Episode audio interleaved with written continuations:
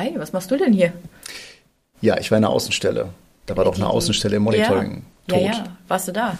Was Ja, war ich da. Ähm, Ich musste tatsächlich hinfahren äh, und ich bin dort zur fleischgewordenen Loop Protection geworden. Oh nein. Anwender davon abhalten, Kabel irgendwo reinzustecken.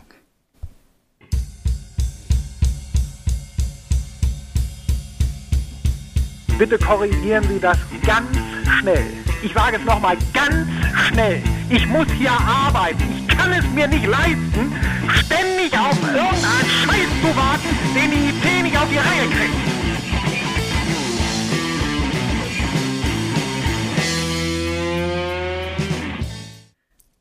Ja, und wer glaubt, dass wir uns sowas ausdenken? Nein, es ist durchaus häufig der Fall, dass Anwender glauben, oh, da steht ja ein Kabel raus.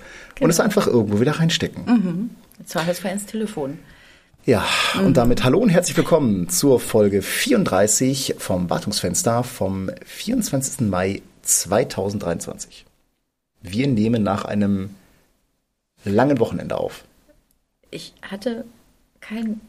Ja, Ach so. gut. egal, Stimmt. egal. Ja, äh, ne? aber so ist das halt mit, mit Brückentagen. Wir können ja, Ja, nicht, wir, halt wir können ja nicht, wir können ja nicht alle am War Brückentag es halt schneller, aber du hast mir ja freundlicherweise den nächsten dann übrig gelassen. Ja, irgendwie müssen wir das ja gerecht verteilen. Ja. Ähm, insofern. Ich hoffe, du hattest trotzdem ein schönes sonniges Wochenende. Ja, natürlich. Sehr schön. Das Wetter war ja auch ein Traum. Ja, das sind so die ersten Mhm. äh, Ausläufer äh, des Sommers und der ein oder andere Kunde kriegt schon wieder Angstschweiß auf der Stirn, wenn er an seine Klimaanlagen denkt. Ähm, jetzt fängt diese Wir Zeit fallen, des Jahres wir wieder fallen an. direkt mehrere ein, ja. Ist, okay, Klimatechnik ist auch so ein Drama, ne? Da, äh, da bist du auch Das ist verloren. kompliziert. Ich weiß es Macht nicht. doch einfach nur kalt. Genau, vielleicht müssen wir da mal Trockenbau Kasalek rufen. äh, Trockenbau Kasalek lässt niemanden hängen. Fein. Ja, ich, ich äh, muss man vielleicht mal äh, Kontext zu geben, bin ich bei ähm, YouTube, ich glaube, drüber gestolpert. Äh, ist irgendwas vom, Ach so, vom ZDF erklären, Sketch History. ist. Ah ja, gut. Und ähm, als ich das das erste Mal gesehen habe, dachte ich mir auch so, ja, Trockenbau Kasalek, Jürgen und Horst. Das sind auch die Kollegin und ich. Trockenbau Kasalek lässt niemanden hängen. Ja, was hast du denn dann an dem Brückentag getrieben? Ja, was macht man denn an Brückentagen? Also, ne, wenn man jetzt nicht gerade irgendwelche Infrastrukturanalysen zu schreiben hat, dann patcht man Dinge. Ähm, das waren ja dann jetzt die Mai-Patches. Das waren jetzt noch die MyPatches. Noch unspektakulär. Noch unspektakulär. Mhm. Ähm, wir mussten ja ein kleines Thema zwischenschieben vor unser eigentliches Hauptthema, weil uns heute Morgen, ich weiß gar nicht mehr, wie wir genau drauf kamen, ähm, Ja, wir, ja. sind wir nochmal über die April-Patches gestolpert und Ja, ganz konkret über, wir, haben, wir haben Angst, Leute. Wir sehen die Welt brennen. Wir, wir sehen die Welt schon brennen, ja. Das ist äh, nicht prophetisch, sondern das scheint tatsächlich so zu sein. Ähm, denn Microsoft hat mit den April-Patches ähm, Dinge scharf geschaltet, die man durchaus als Breaking Change bezeichnen könnte. Ganz konkret geht es uns, ähm, geht es eigentlich um zwei CVEs. Das sind so die wir so als kritisch identifiziert haben. Äh, nämlich einmal der CVE 2022 38023. Da geht es um das sogenannte RPC Sealing. Ähm, das ist nochmal eine etwas weitergehende Absicherungstechnik für RPC-Verkehr bei Netlock-On, was über das RPC-Signing noch hinausgeht. Und das ist der ähm, ein Patch für eine Lücke, die im CVE 2022 37967 dokumentiert ist, nämlich das sogenannte Privileged Attribute Certificate Signing. Ähm, beides oder beide Patches wurden im November letzten Jahres ausgerollt, oder? Da ging's los, genau. Wenn ihr euch richtig erinnert, im November 22 gab es einen Security Patch, der von Microsoft auch zurückgerudert, also wo Microsoft zurückgerudert ist, den zurückgezogen hat. Äh, Und ein paar Tage später dann einen äh, aktualisierten Patch rausgebracht hat. Und das hing eben auch konkret damit zusammen, dass die, ähm, ich glaube, das ging da um RC4. Richtig, das war so, dass der Standard-Authentifizierungs- oder Verschlüsselungsmodus für Kerberos sich geändert hat. Ähm, wenn du dir den KLB-TKT-User anschaust, dann hat der als Supported Encryption Types 0 dort stehen. Das ist ähm, Alles? alles, aber mit einem Default, und das war ursprünglich RC4. RC4. Ähm, was sich mit diesem Update geändert hat auf IS. AES. Also 100, AES 128, oder 100? Äh, 128, 128, genau. ne? Richtig. Und da hat an verschiedenen Stellen die Welt gebrannt, weil ähm, für Kerberos-Authentifizierung müssen halt alle Seiten übereinstimmen. Also KLB TGT muss diese Encryption Types unterstützen, die auch der User unterstützt und der m, ja, Computer oder der Service, an dem sich der User anmelden will. Und wenn das nicht übereinander mappt und da keine m, Der kleinste gemeinsame Nenner der nicht kleinste findbar gemeinsame, ist. genau, genau. Ähm, es da keine Schnittmenge gibt zwischen diesen ähm, Verschlüsselungstypen, dann scheitert die Authentifizierung. Und das gab konkret ein Problem, weil irgendwie immer nur RC4 rauskam, Mhm. aufgrund eines Flaws, und damit alle Protected Users äh, auf die Nase gefallen sind, beziehungsweise, ich sag mal, Logs geflutet wurden teilweise. Mit, Genau, weil äh, Mitglieder der Protected Users Keine immer, dürfen. immer AES äh, Genau. verwenden. Oder aber du hast natürlich in deiner, ähm, ja, in deiner Domäne verboten. Also du hast tatsächlich Policies konfiguriert, Mhm. wo du sagst, RC4 ist nicht mehr zugelassen. Genau, jetzt muss man auch dazu sagen, vielleicht so als Kontext, ähm, so als zugelassene Cypher waren ganz am Anfang, wir reden hier also von Windows 2000, ja, nun mal jetzt auch 23 Jahre her. Mhm. Ne, damals waren supported DES und RC4. AES kam meines Wissens nach erst mit Server 2008 dazu als, 2008, ja. Als supporteter Cypher. Was natürlich auch heißt, das ist eigentlich nie genutzt worden. Also das war eigentlich damals schon altbacken und deswegen ist vieles halt mit RC4 dann oder mit RC4 gelaufen. Heißt aber auch sowas wie Windows XP, m, Windows 2003. m, Ich glaube auch bestimmte Versionen, Windows 7 nicht, aber auf jeden Fall äh, XP, Windows 2000, Windows Server 2003, die können kein AES. Korrekt. Das heißt, wenn du RC4 abknipst, dann brennt die Welt, sofern du halt noch altes Zeug betreibst. Ich wollte gerade sagen, das muss man natürlich dazu sagen. Genau, und ähm, das betrifft natürlich auch dieses, dieses RPC-Sealing. Im November wurde der Patch ausgerollt. Microsoft ist ja bei diesen Breaking Changes immer sehr, sehr vorsichtig. Ne? Das, Dieses Feature wird ausgebracht, dann wird es erstmal deaktiviert, dann wird es aktiviert meistens mit einem Kompatibilitätsmodus und dann wird dieser Kompatibilitätsmodus abgeschaltet, die Einstellung wird enforced und jetzt ist es genauso. Wir befinden uns jetzt äh, bei dem ähm, RPC-Sealing in dem Modus, es kann jetzt nicht mehr deaktiviert werden. Ja, man muss dazu sagen, das kommt vielleicht dem einen oder anderen bekannt vor, weil so ein ähnliches Spielchen hatten wir mit einer CV aus 2020 nämlich auch. Ähm, da gab es auch in verschiedenen Stufen ausgerollt und da ging es am Ende darum, dass die Einstellung, ach, wie hieß sie denn noch? Domain Member always Ach, äh, Encrypt and- Secure Channel, irgendwas. Das Klicken hat man jetzt gehört, ne? Ja, wir müssen jetzt mal wieder hier on the fly recherchieren. Ja, ja, ja, ja, nein, nein, nein, wir klicken. ne? Allow vulnerable uh, netlock on secure channel connection. Nee, genau, das wäre die Ausnahme. Das ist nämlich noch so ein Punkt. Wenn man sich diese Artikel anguckt, auch diese, ähm, die, diese andere CVI, die befasste sich auch mit Netlocker und RPC.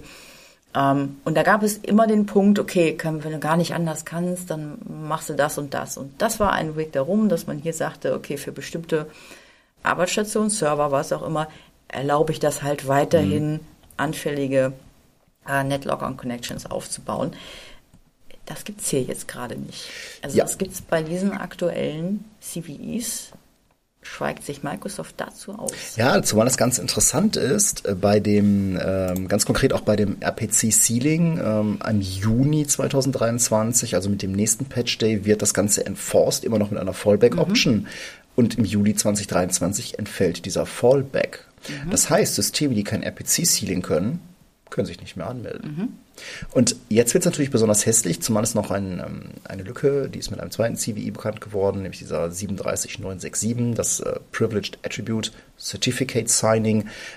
Da geht es im Prinzip ganz konkret darum, dass es die Möglichkeit gab, ein Kerberos Service Ticket, das wird halt um Informationen angereichert, ähm, wer ist denn der authentifizierte Benutzer und was sind seine Berechtigungen und ähm, das ist halt für den Server dann relativ einfach, sagen kann, ach guck mal, im Kerberos Service Ticket steht ja schon alles drin, das muss ich nicht immer explizit beim DC erfragen.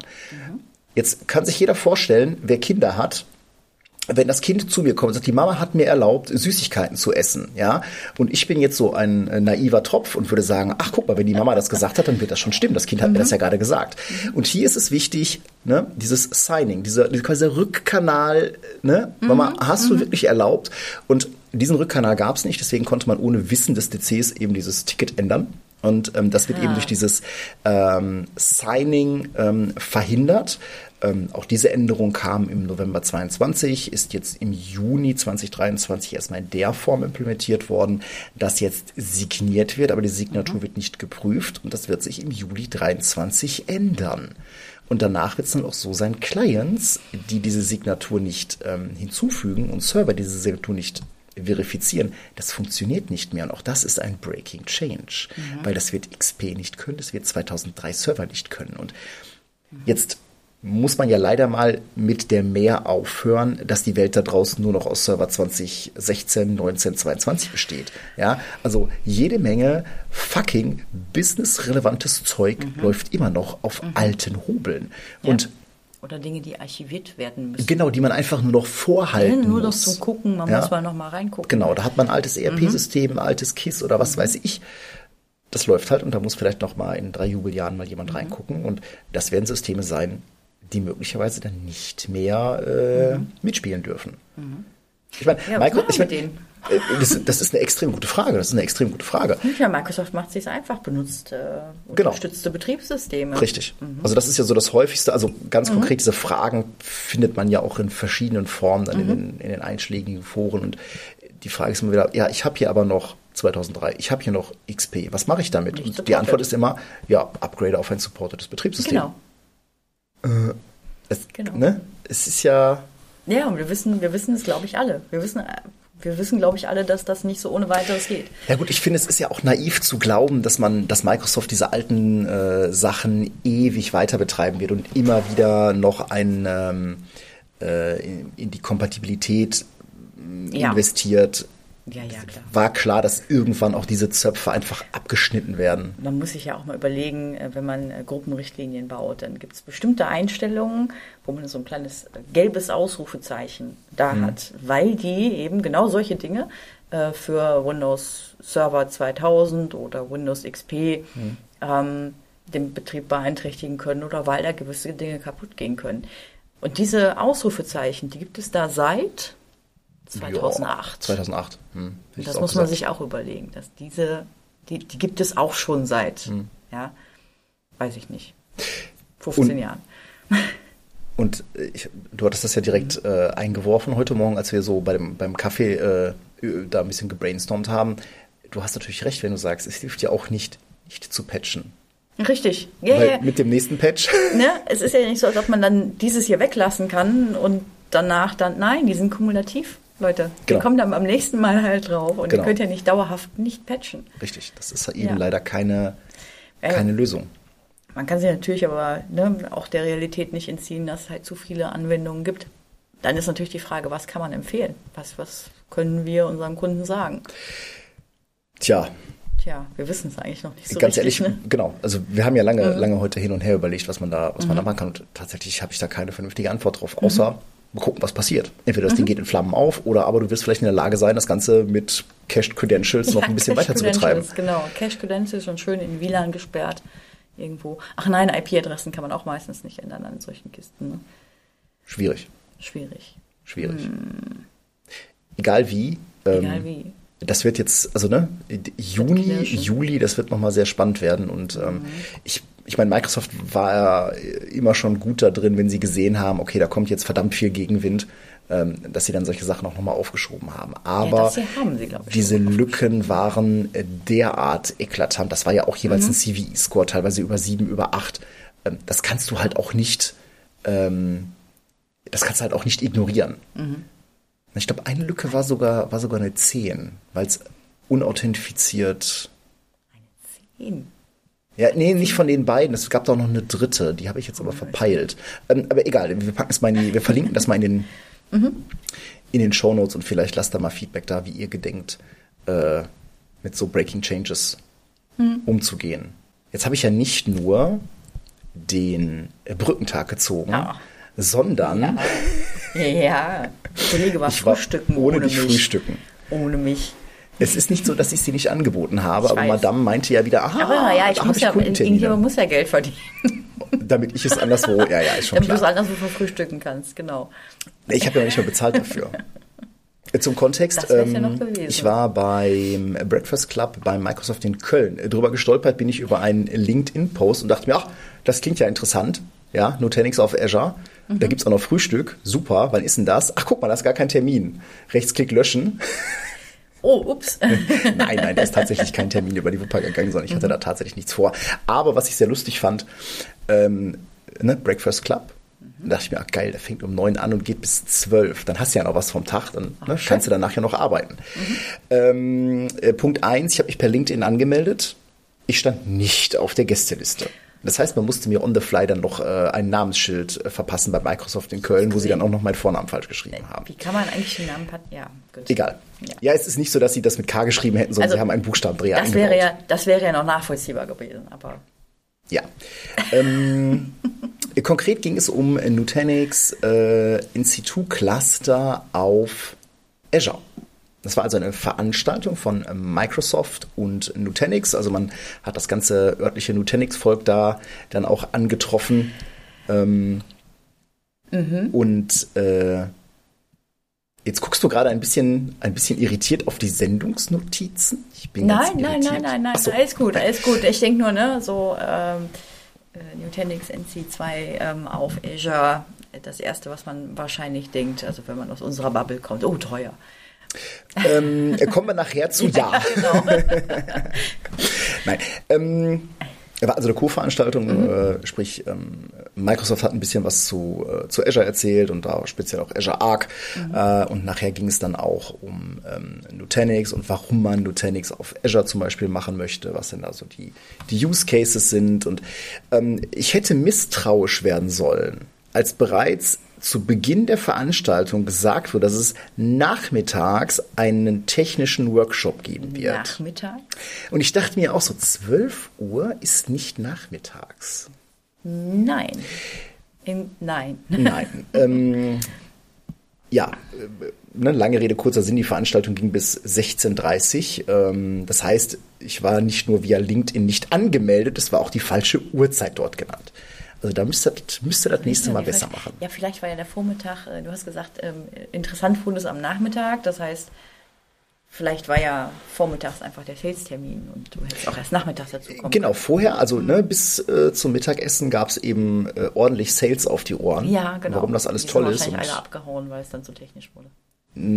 Ja, genau, das Nutanix-Volk ist dann Nachmittag oder ist dann nach dem Mittag äh, abgedampft. Ähm, ja, auf jeden Fall ganz spannend soweit, weil ähm, es ging um BAM, also ne, Nutanix auf Azure. Ja, das wird ja natürlich nicht als VM laufen. Nein. Nein, überhaupt nicht. ähm, sondern dafür gibt es äh, Bare Metal und äh, Fun Fact, Bare Metal bei Azure gibt es eben nicht nur für NC2-Cluster, äh, sondern unter anderem auch für Sapana oder Oracle Workloads. Lustigerweise wird in, auf der entsprechenden Azure Bare Metal Infrastructure Seite VMware nicht genannt, aber wir alle wissen, es gibt Aber auch so, VMware. oder? Natürlich, klar. Ja, es gibt auch VMware auf äh, Bare Metal. Ähm, Lizenzierung ist da auch relativ easy. Also entweder du bringst halt eigene äh, Lizenzen mit oder du kannst dann halt ähm, via Nutanix oder Azure Marketplace deine Lizenzen beziehen. Boah, aber, Aber, aber, Aber? das ist doch bestimmt dann wieder kompliziert. ja, Mit, ne, wie ist dann da drauf VMware oder da drauf Hyper-V, wie ist das zu lizenzieren? äh, gar nichts. Es Gar nicht. gibt okay. Mhm. nur, also du kannst nur AHV machen. Ja, und es gibt auch ein paar Limitations und unter anderem ist die eine davon, du kommst per SSH nicht an AHV und CV, äh, an die CVM ran. Klingt jetzt schon sinnvoll, ne? Ja, geht halt nicht. Ne? Ähm, was die Hardware-Plattform angeht, ist das auch relativ eingeschränkt. Es gibt also eine Hardware-Plattform, die für NC2 freigegeben ist, die AN36P. Warum P? Äh, weil es gibt noch eine AN36. Äh, die war ein bisschen kleiner und die gab es auch nur in US East und US West. Das waren so die Vorgänger. Ähm, sind also zwei 36-Kerner, ein Dreiviertel Terra äh, RAM äh, und 20 Terra All-Flash, also Optane plus ein bisschen NVMe und äh, 25 Gigabit Ethernet. Du brauchst mindestens drei davon. Also das ist quasi analog zu VMware auf Azure. Ne? Du brauchst halt mindestens drei Nodes. Ähm, es gibt auch keinen Support für zwei Node Deployments. Ja, und maximal, äh, ich glaube, 13 Nodes. Ja, also, äh, aber ich glaube, allein mit drei davon kann man schon ein bisschen was machen. Verfügbar ähm, ist die AN36P, ähm, was jetzt für uns interessant ist, eigentlich nur in West Europe. Ja? Ja. Also ich meine, klar, auch US North, äh, Asia, Australia Mhm, East, UK South, ja, sind die auch verfügbar, die AN36P, aber für uns wäre das jetzt West Europe und es gibt die halt, ich sag jetzt mal, noch nicht in, äh, in Mhm. Deutschland. Ähm, da das ja immer wieder so ein Thema ist, wo wird der Workload ausgeführt, mhm, muss man zumindest mal, ähm, zumindest mal drüber nachgedacht haben. Rein von den Requirements her ist das auch relativ entspannt. Du brauchst einen Nutanix-Account mit einer äh, NC2 Trial. Also auch wenn du das produktiv nutzen willst, musst du dir auf jeden Fall die Trial klicken. Ähm, du brauchst eine NCI-Lizenzierung, also Nutanix klar. Cloud Infrastructure. Ähm, Fun Fact, es wird auch die alte AOS-basierte Lizenzierung noch supported. Also auch die könntest du theoretisch mitbringen. Beim Deployment vom Cluster musst du einmal sagen, wie du es gerne lizenziert hättest. Okay. Ähm, und äh, was auch ganz lustig ist, du musst auf jeden Fall den, ähm, wenn du die ähm, das Ganze aufsetzt, musst du quasi einmal deine Kreditkarte hinterlegen, falls du ähm, Overusage Ja. hast gegenüber deinen Lizenzen, die du vielleicht mitbringst. Ähm, die wollen halt sicherstellen, dass jemand am Ende des Tages die Musik be äh, bezahlt, die bestellt wurde. Ähm, du brauchst eine Azure Subscription. Soweit ja auch noch relativ äh, trivial. Was ganz interessant ist, du musst diese Subscription über einen Support Case, dessen Bearbeitungszeit bis zu drei Tage dauern kann, auf eine Allow-List setzen. Erst dann siehst du Okay. den Nutanix Resource Provider. Und erst dann kannst du ähm, Nutanix äh, NC2 in diese Subscription deployen. Ah, okay. Damit man sich nicht versehentlich. Ja, ich, glaube einfach dadurch, Ja. dass das dieses Bare Metal Zeug ist, wollen die das schon. Und es ist, glaube ich, also zumindest wenn man diesen äh, Resource Provider registriert, steht da auch noch Nutanix Preview. Vielleicht ist das, hängt das auch Ja, noch damit okay. zusammen, dass man das vielleicht sehr kontrolliert ähm, äh, an die an die Masse bringen will. Ähm, und äh, dann äh, brauchst du noch eine App Registration. Ähm, die muss Contributor-Rechte auf die Subscription haben. Und das ganze weitere Deployment passiert aus dem Nutanix-Portal, wo du dann halt quasi sagst, hier, das ist die Subscription, das ist der Tenant, das ist die ähm, äh, App-ID äh, mit den mit den passenden Berechtigungen und dann kannst du quasi aus dem Nutanix-Portal dir dein NC2-Cluster ähm, bereitstellen. Mm, muss natürlich noch ein paar Informationen mit angeben. Ähm, das betrifft unter anderem zum Beispiel das ganze Networking. Ne? Also es werden drei VNets gebraucht, einmal fürs Cluster-Management, da hängen die Hypervisor und die CVMs drin, dann gibt es noch ein ähm, so das Hub VNet, ähm, das ist für die Anbindung an äh, On-Prem via VPN oder ExpressRoute. Ah ja. Mhm. Und dann hast du halt ein Prism Central VNet, wo es dann, äh, wo dann die eigentlichen Workloads drin leben. Ja, ähm, und jetzt äh, habe ich auch gerade schon, ne, es ist ein Prism Central VNet. Warum? Weil du brauchst zwingend Prism Central. Warum brauchst du zwingend Prism Central? Wegen Flow. Äh, es werden nämlich unter, also es wird dann ähm, eine Azure Native Flow VM erstellt und die macht das ganze Overlay Networking. Mit denen kannst du dann deine VPCs innerhalb von Prism Central anbinden, bla bla bla bla bla bla. Ähm, über diese Flow VMs läuft der ganze North-South-Traffic. Also alles, was aus Azure raus will, nach Azure rein will, in Richtung deiner Workloads. Es ist eine Azure Native VM. Das ist eine Azure Native VM. Na, eigentlich hatte ich diesen, ähm, eigentlich hatte ich jetzt dramatisch darauf anspielen wollen, dass es eine VM ist, Oh, Was ist, wenn die. kaputt geht. Ja. Das ist eine gute Frage. Auf die ziehe ich eigentlich ab. Okay, gut. ja, dann ist sie kaputt und in drei bis fünf Minuten ist sie neu da. Aber drei bis fünf Minuten lang geht da gar nichts. Also äh, de deine Workloads untereinander, ja. gar kein Problem. Aber ne, North-South äh, ist dann erstmal nicht. Ja. Sie sind sich ich dieser Tatsache drei bewusst? Fünf, drei bis fünf Minuten. Also drei bis fünf Minuten. Das klingt ja, glaube ich, aber auch nur für. das klingt, glaube ich, nur für Deutsche dramatisch.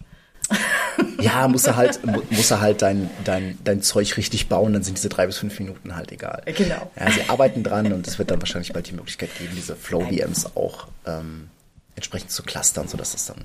Äh, Ja, ja, ich wollte nur auf das äh, schöne Zitat von, äh, von Florian anspielen. Schöne Grüße mit dem German Failover. Ja, genau, Ja, German alles muss immer hundertprozentig unterbrechungsfrei sein. Das ist Egal eine wie. sehr deutsche Einstellung. Total. Ähm, es gibt dann noch zwei Wege. Du kannst einmal die Workloads äh, via NAT veröffentlichen. Mhm. Dann hast du halt so Floating IPs, mhm. die du verwendest für das Ansprechen deiner Workloads. Und es gibt dann einmal noch das Ganze ohne NAT. Du musst halt entsprechend dafür sorgen, dass deine, äh, wenn du also ohne NAT arbeitest oder auch ähm, wenn du mit NAT arbeitest, dass deine Floating IPs mhm. entsprechend geroutet werden. Ja, du musst dann mhm. also ähm, darauf achten. Es gibt übrigens die gleichen lustigen Einschränkungen. Also 168.5.0 24 darfst du auch da nicht verwenden. Ja, ja. Ne? ja, ja. Äh, für, für alle nicht-Nutanix-Leute, das ist ein Subnetz, was mhm. äh, zwischen ähm, Hypervisor und ähm, CVM genutzt wird und das darf man halt sonst nicht verwenden. Ansonsten kriegt man Ärger. Also es gibt wohl Wege, darum zu arbeiten, aber Nein. Ich habe das auch, also der Florian wird jetzt wahrscheinlich gerade sich äh, an die Brust greifen und fast ein Herzinfarkt, aber ich habe diesen ganzen, dieses ganze Geschiss um dieses Subnetz nicht verstanden, weil irgendwie es ist doch gar wenn ich es nicht route nicht, und. Route, wo ne? ist das Problem? Ja, ich verstehe es nicht. Das habe ich auch nicht verstanden, ehrlicherweise. Das liegt wahrscheinlich daran, weil wir Netzwerker sind.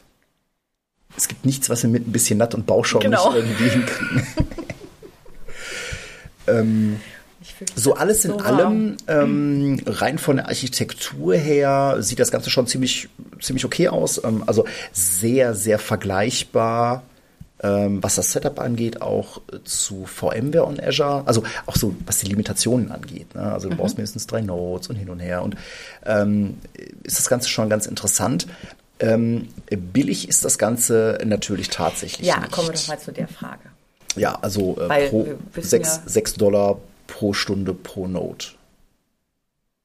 Boah, muss ich, muss ich das jetzt im Kopf rechnen? Nein, das musst du jetzt natürlich nicht im, äh, nicht im genau, Kopf rechnen, ähm, sondern wir können das ja mal eben einfach nur hier äh, mal, ne? Also 6 mal 24 mal 3, das heißt, es sind irgendwie so 430 äh, Euro äh, ja. pro Tag äh, mal 20, dann bist du bei 8000 pro Monat. Das ist nur der reine Compute-Workload. Da kommen ja noch dann Lizenzen und mhm. so weiter drauf. Mhm. Ähm, das war auch eine ganz lustige Situation innerhalb dieses, ähm, äh, dieses Breakfast, als dann um Kosten ging, so, ah, das ist ja eigentlich günstig. Und dann, naja, war ich wieder der Streber vor der letzten Reihe, ja, du vergisst die Lizenzen gerade. Und dann war das nämlich auch immer dann doch gar nicht so billig. Mhm. Das heißt, das bringt uns ja jetzt zu der interessanten Frage, was sind denn so typische Workloads, die man mit sowas, die man für sowas, ähm, für die man sowas nutzen würde? Ähm, ein natürlich immer wieder genanntes Szenario ist das ja. Thema Disaster Recovery. Mhm. Ne, also wenn du ähm, Nutanix mit AHV On-Prem verwendest, mhm. hast du natürlich die Möglichkeit, da relativ einfach DR zu machen, also ja. Restores zu machen. Wenn wir über Disaster Recovery Restores in der Cloud laut nachdenken, was ist die eigentliche technische Herausforderung dabei? Netzwerk. Warum? Ja, ich kenne das Subnetz ist, ist hier. Also mein Server hat eine IP-Adresse und je nachdem, wie ich meine Anwendung da drumherum gebaut habe, dann kann ich nicht einfach diese IP-Adresse ändern. Nur leider kann ich das Subnetz von On-Prem auch nicht. Es sei denn, da gibt es jetzt ein Sternchen dran. Ne? Also eigentlich kann ich das Subnetz von On-Prem nicht mitnehmen in die Cloud. Wenn dein Workload in einem eigenen Subnetz residiert, klar, du schmeißt das Routing für das Subnetz lokal weg Du sagst hier, da hinter, hinter dem VPN, ER, da lebt das. Wenn ich es lokal genau. nicht mehr brauche. Richtig. Ja. Also äh, hat man auch dann in der Diskussion ein Netzwerk. bei dieser Veranstaltung gemerkt, das, das ist so das, ist. wo sich dann so alle irgendwie dran aufhängen. Ne? Weil deine Clients, also ja. ne, du TEDx vorne, Sales Monkey steht da, ja, hier DR in die Cloud und könnt ihr hier klick, klick, klick und ganz einfach und dann steht der Erste und sagt, ja, aber irgendwie müssen meine Clients ja da dran kommen. Ja, das ist ja dann euer Problem. Ja. Und du, Netzwerker, bist nicht aufgestanden, hast sowas gesagt wie Proxy Up. Nein. Uh. hey, komm. Nein. Du hast schon mit Natt und Bauschaum angefangen. Und Nein, aber, äh, aber das ist ja tatsächlich so. Also ähm, deine Clients müssen ja irgendwie an deine Workloads wieder drankommen. Gerade wenn du jetzt sagst, okay, du machst nicht diesen kompletten Failover, mhm. ähm, sondern willst vielleicht nur einzelne Subnetze oder eigene, einzelne Workloads in der Cloud wieder irgendwo mhm. ähm, wieder anfahren. Du hast, das ist echt ein Problem. Ne? Und mhm. ich glaube, da macht es durchaus Sinn, auch beim, beim Design laut drüber nachzudenken und zu sagen, ja, es ist durchaus sinnvoll, vielleicht Workloads nach Subnetzen zu unterteilen. Gerade wenn man dann an das Thema DR denkt. Mhm. Ja, dass, weil man dann halt eben sagen kann, nee, nee, dieses Subnetz ist jetzt hier nicht mehr lokal on-prem, sondern ist jetzt halt Ja. Ne, irgendwo, also das ist ja jetzt kein, kein Nutanix-spezifisches Problem, sondern das nein. ist ja generell, wenn du über, über DR in anderen Standorten nachdenkst. Also das wäre ja das gleiche, wie wenn du ein Failover in ein anderes Datacenter machst. Mhm. Ne, deine Clients müssen diesen Workload halt irgendwie erreichen. Und wenn sich Workload und Clients im gleichen Subnetz befinden, dann Mhm. ist es halt schlecht, wenn dein Workload auf einmal in der Cloud irgendwo, ähm, irgendwo hochkommt. Aber klar, DDR ist, glaube ich, ein ganz, ganz klassisches Thema. Da hilft es natürlich auch, ähm, dass man so einen NC2-Cluster relativ schnell da bereitstellt. Also dieses ganze Deployment, also wenn man diese Hürde erstmal genommen hat, nach dem Motto, ich brauche eine Subscription und dann muss ich die erstmal auf die Allow-List setzen, äh, das heißt, wenn man wirklich an dem Punkt ist, dass man äh, im Nutanix-Portal sagen kann, hier, klick, klick, klick, zwei, drei Stunden, dann steht das Ganze. Gut, dann muss man auch für ein VPN-Gateway, das muss ja auch alles machen. Ähm, Stimmt, das dauert immer. Ja, genau. Es sei denn, du hast vielleicht schon irgendwie eine Express-Router da rumliegen. Ähm, das, dann wird es vielleicht ein bisschen einfacher. Ähm, aber klar, das ist natürlich ähm, ganz interessant. Was auch interessant ist, ähm, das ist auch angekündigt, das geht jetzt noch nicht. Folgendes Szenario. Dein On-Premise-Cluster hat vielleicht 10 Nodes. Und du machst einfach nur DR-Kopien auf ein Dreiknoten NC2-Cluster. Ja. Und erst wenn du das brauchst, dann sagst du einschalten und dann hätte ich gerne noch 1, 2, 3, 4, 5, 6, 7 Nodes dazu. Okay. Ne, dass du quasi das Ganze erstmal nur ähm, storage-seitig benutzt, weil der Workload läuft ja nicht. Ähm, äh, klar kostet Ach das so, okay, immer noch. aber das ginge, das, Das kann ging. ich schon machen. Also da meckert nicht so. Nö, wenn das storage-technisch passt, dann ja. ah. haut das hin. Ähm, anderes Thema ist natürlich dieses Thema On-Demand-Capacity. Ne? Also das heißt, wenn du Ja. jetzt on-the-fly Capacity brauchst, ich meine, das Thema ähm, Bereitstellung neuer Server, Beschaffung, das entspannt sich ja Mhm. gerade so ein bisschen, Netzwerk nicht, aber äh, Server ist jetzt eigentlich, glaube ich, wieder ganz, ganz okay, was die Lieferzeiten Lieferzeiten angeht. Mhm, ja. ja. Ich sag mal, also zumindest einer, einer unserer favorisierten Distributoren äh, wirbt gerade damit, dass sie äh, Proline DX irgendwie in zwei Wochen einen Start kriegen, äh, von Bestellung bis, bis Lieferung. Ähm, wir werden das jetzt mal testen. Wir werden das jetzt mal testen, ja. Wäre ja schön, wenn das solche zwei Wochen da wäre. Äh, ja. Das wäre, ja, müssen wir unbedingt mal, ich meine, gut, Netzwerk. Äh, ohne Netzwerk machst du da jetzt auch nicht viel, ne? Verdammt. K können wir nicht irgendwelche, haben wir nicht noch irgendwelche Netgear-Switches im Lager? Äh, egal. ähm, also ne, dieses Thema. Ja, ich habe sowas gehört, ne? So kleine dumme Unmanaged Switches äh, funktionieren fürs Deployment am besten, ne? Da war doch was. Ja, ich weiß, das wollen wir immer nicht hören. Ne, also wenn du, wenn du dann halt irgendwie On-Premise Kapazitäten bräuchtest, weil irgendwie Merger oder ähm, sonst irgendwas, ne, musst irgendwie äh, Migration machen und brauchst dann Kapazität, klar, dann kann das natürlich auch eine Möglichkeit sein. Aber auch da stellt sich mir dann wieder die Frage, ja, okay, aber trotzdem musst du da ja irgendwie ähm, Clients hinkriegen, Workloads hinkriegen. Ähm, wenn das jetzt nur darum geht, da irgendwie so ein paar, weiß nicht, Xenap-Desktops hinzufeuern, okay. Ähm, wenn es jetzt irgendwie darum geht, da, ja, wobei selbst wenn du jetzt da irgendwie darüber nachdenkst, wenn da irgendwelche Dynamics oder ähm, irgendwelche SAP-Systeme geklont werden und da laufen müssen, klar, für solche Szenarien, da müssen die ja nicht zwangsläufig im gleichen, im gleichen Netz stehen. Ja. Also auch das ist denkbar, ne? weil das, wie gesagt, ne, ein paar Stunden, dann ähm, hast du das Zeug da stehen. Ähm, ein auch immer wieder genanntes Szenario ist dieses ganze Thema ähm, äh, Lift and Shift. Wobei, das ist ja immer so ein Thema, wo ich mir denke, mh, also Lift and Shift und Cloud, ne, Cloud Ja, nicht verstanden. Ja, oder aber ganz ehrlich, Thema App Mobility, gestehe ich ganz ehrlich, verstehe ich zu wenig von. Also ich verstehe auch zu wenig von zeitgemäßer Anwendungsentwicklung, äh, um sagen zu können, wie unkompliziert das ist. Ne? Die Anwendungen, die wir so kennen, ja, die kriegst du nicht per Lift and Shift in eine Cloud. Naja, ja, wahrscheinlich schon, doch. Also, ne, ich meine, wenn du eine Tenix On-Prem hast, AHV und hast es dann in der Cloud, kannst du wahrscheinlich die Workloads einfach verlagern. Du meinst VMs verlagern? Ja, Ja, ja, genau. Ja, ja, aber das ist wahrscheinlich eher nicht gemeint. Das ist, glaube ich, mit Lift and Shift genau so gemeint, dass du einfach dieses Zeug dann einfach dahin cast. Aber ich halte das halt für Blödsinn. Ist das wirklich so gemeint? Ich meine, ganz ehrlich, die typischen Datenbankmenschen, die wir kennen, wenn wir denen sagen, ja, guck mal hier, machst du deine, deine, deine Managed SQL-Instanz, dann kriegen die schon äh, Flecken im Gesicht in der Regel. Weil die möchten dann vielleicht Das doch, ist ein guter Punkt. Ja. die möchten vielleicht doch einfach einen Server, wo sie mit RDP draufgehen, um dann Ja, da ja, ihr genau solche meine ich ja. ja Management Studio ja, zu starten. Genau, das, ist, das meinte ich mit dem Bubble-Problem, ehrlich gesagt. Das ist wieder unser Bubble-Problem. Ich, Ich meine, glaube, woanders ist das woanders, woanders ist das anders. Meinst du, meinst du, es gibt, es gibt eine Bubble, die nicht mit Programm wie Pause rumhantieren muss?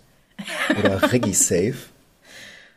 Oh mein Oder Gott, jetzt hast du auch OMS. noch die schlimmsten raus. Jetzt hast du auch echt noch die schlimmsten rausgesucht, ne? Die OMS. Ja, Schon die und nicht mehr die SMS, ja? Also. Bastik Side-Eye. Nein. Also ich meine, ne, ich sehe da durchaus und ähm, ich äh, glaube, das ging es auch den allermeisten Teilnehmern an dem Tag. Also technisch ist das schon alles ziemlich geil. Ähm, da würde man auch gerne mal mit rumspielen, aber ähm, obwohl da relativ viele bei waren, die auch Nutanix im Betrieb haben, ist, glaube ich, dieses Thema In-Situ auf, ähm, auf Azure, ähnlich wie wahrscheinlich VMware, ähm, auf Azure etwas für einen sehr, sehr kleinen Bereich, also für sehr, sehr spezielle Use Cases. Ähm, ich glaube, zumindest hier in Deutschland ist das eben nicht so, dass der CIO sagt, ah, wir machen morgen Cloud und dann ne, ploppt das IT-Department da einfach ein paar In-Situ-Cluster raus und ich ähm, egal, was da am Ende für eine Rechnung kommt. noch nicht die richtigen Läden dafür. Ja gut, ähm, äh, gut, was, was dieses ganze Nutanix-Ökosystem natürlich hergibt, ist natürlich auch sowas wie Beam. Also dass du mal einen Kostenvergleich ziehen kannst. Also was kostet mich mein ähm, der Betrieb von, von Workloads, von Anwendungen on-prem und was würde mich das Ganze bei ähm, Ah, ja. äh, mit einem NC2-Cluster auf Azure kosten. Ähm, das, das, das Thema muss man natürlich sowieso aufmachen, wobei ich glaube, das ist die Königsdisziplin. Ähm, wir hatten selber ja vor ein paar Wochen mal jemanden hier sitzen, der sagte, ja, pff, also ne, Kunde bezahlt uns gerade irgendwie 60.000 Euro dafür, dass wir dem seine Azure-Rechnungen erklären. Ähm, das ist natürlich nochmal, glaube ich, ein, ein, ein Thema komplett für sich, dass man ähm, für einen vernünftigen Kostenvergleich äh, da ein paar mehr Parameter Äh, Vor allen Dingen ranziehen ab einer gewissen Größe. Vor allen Ja. Dingen ab einer gewissen Größe. Da reden wir jetzt von 10 VMs, dann ist das sicher noch machbar. Dann schnappst du den Calculator und dann nimmst du deine Rechnung vom na, Energieanbieter und was dein Rechenzentrum so kostet, etc. Aber damit fängst du schon an. Ja, genau. Und dann, das ist aber nicht, das ist nicht das Rechenzentrum, was du bei Microsoft hast. Genau. Ne? Das sind die Vergleiche, die man erstmal erklären muss. Das stimmt. Mhm. Etwas weniger lustig, ähm, ich weiß nicht, äh, ob es an dir vorbeigerauscht ist. Ähm, es ging mal wieder ein Aufschrei durch, äh, durch Reddit und Heise. Du musst schon, du musst schon jetzt, also Aufschrei durch Reddit und Heise. Jetzt musst du aber schon ein bisschen spezifischer Ja, werden. winzig weich, liest unsere Daten. Ach, winzig, weil das sind die gleichen Leute, wie die Microsoft mit einem Dollar Dollarzeichen schreiben. Ja, genau. schreiben. Ja. Ähm, Ganz konkret äh, ist wohl aufgepoppt, dass äh, Microsoft ähm, kennwortgeschützte ZIP-Archive, die in äh, SharePoint oder auch OneDrive for Business abgelegt werden, äh, aufmacht, reinguckt und sagt, oh, da ist ja Malware drin und sie wegschmeißt. Ja, und? Ist doch, ist doch super, oder? Meine, Also, meine, meine erste Reaktion. Ne? Also das wird ja mein, cool. das wird mein Virenscanner on-prem auch machen, ja, auf meinem Rechner. Ja. Äh, ja, aber das ist doch kennwortgeschützt. Ja, genau. Und das ist genau der Grund, warum ich kennwortgeschützte ZIP-Dateien im. Mail-Transit wegwerfe. Exakt. Äh, Also aufgefallen ähm, ist es wohl deswegen, weil ein äh, Sicherheitsforscher es für eine gute Idee gehalten hat, ähm, äh, Malware-Samples in äh, ZIP-Archiven äh, abzulegen und die dann, äh, damit man sie besser mit äh, anderen äh, Sicherheitsforschern teilen kann, äh, Mhm. via OneDrive oder SharePoint zu teilen. Schöne Idee. Und die waren alle leer, die ZIP-Dateien, ja?